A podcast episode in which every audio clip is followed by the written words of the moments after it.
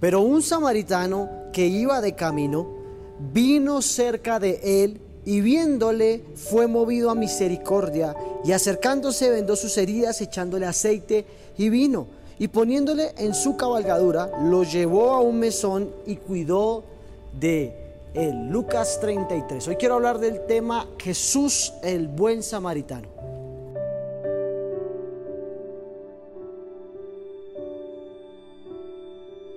Esta parábola es una de las que el Señor presentó, uno de los cuadros que más se ha convertido en el pan de cada día.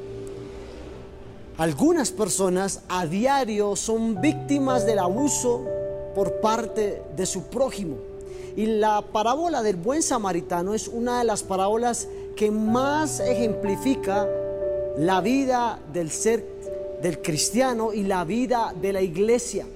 Por muchos años la iglesia del Señor se ha convertido en un lugar en donde no es ese mesón, no es ese hospital, donde la gente puede llegar con sus heridas y ser sano y ser salvo. Muchas veces creemos que cooperar en el reino de Dios, eh, predicar el Evangelio, es trabajo de unos cuantos. Pero cuando entendemos que todos somos colaboradores del reino de Dios y que es un honor ser parte de los obreros de Cristo, entendemos que todos tenemos un papel fundamental. El samaritano era un hombre tal vez con ocupaciones, muchos quehaceres en su vida, pero fue movido por la misericordia. Y la misericordia es algo que el Señor está despertando en este, volviendo al diseño original. La misericordia, el amor y la compasión son cosas que nosotros como cristianos no podemos dejar apagar y separar de nuestra vida. Nosotros debemos de dejarnos mover por la misericordia y la compasión los unos para con los otros. Sabes, el samaritano tal vez tenía muchas cosas que hacer diez mil ocupaciones, pero las ocupaciones y las muchas cosas que tenía que hacer no fueron impedimento para poder moverse en misericordia y ayudar a alguien más. La Biblia dice que se lo encontró en el camino, lo alzó, lo colocó en la cabalgadura y lo llevó del mesón y le dijo, cuídamelo. Y lo que gaste de más, cuando regrese, yo lo pagaré. Cuando alguien tiene una herida, se requiere de, una, de un proceso de sanidad para evitar una infección.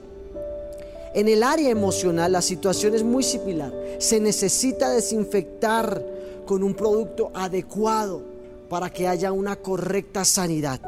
En la palabra está representada el vino, el cual es un prototipo de la sangre de Jesús. Y, al aplicar la bendita sangre sobre el cuerpo de una persona, esta se encarga de absorber toda amargura, enojo, ira, autocompasión, frustración y demás situación eh, contraria que estemos viviendo. La Biblia dice en Apocalipsis 12:11, el otro elemento es el aceite que representa el refrigerio interno, la unción del Espíritu Santo en nuestra vida. Sabes, la iglesia de Cristo es ese mesón donde todos podemos ser esos buenos samaritanos y ser cooperadores del reino de Dios aquí en la tierra. ¿Qué tal si oramos? Padre, te damos gracias por este tiempo, por este volver al original. Gracias porque en tu palabra nos has enseñado a que tenemos que movernos por la misericordia, aquella misericordia que nos lleva a hacer algo por alguien más, a caminar la milla extra por alguien más e inclusive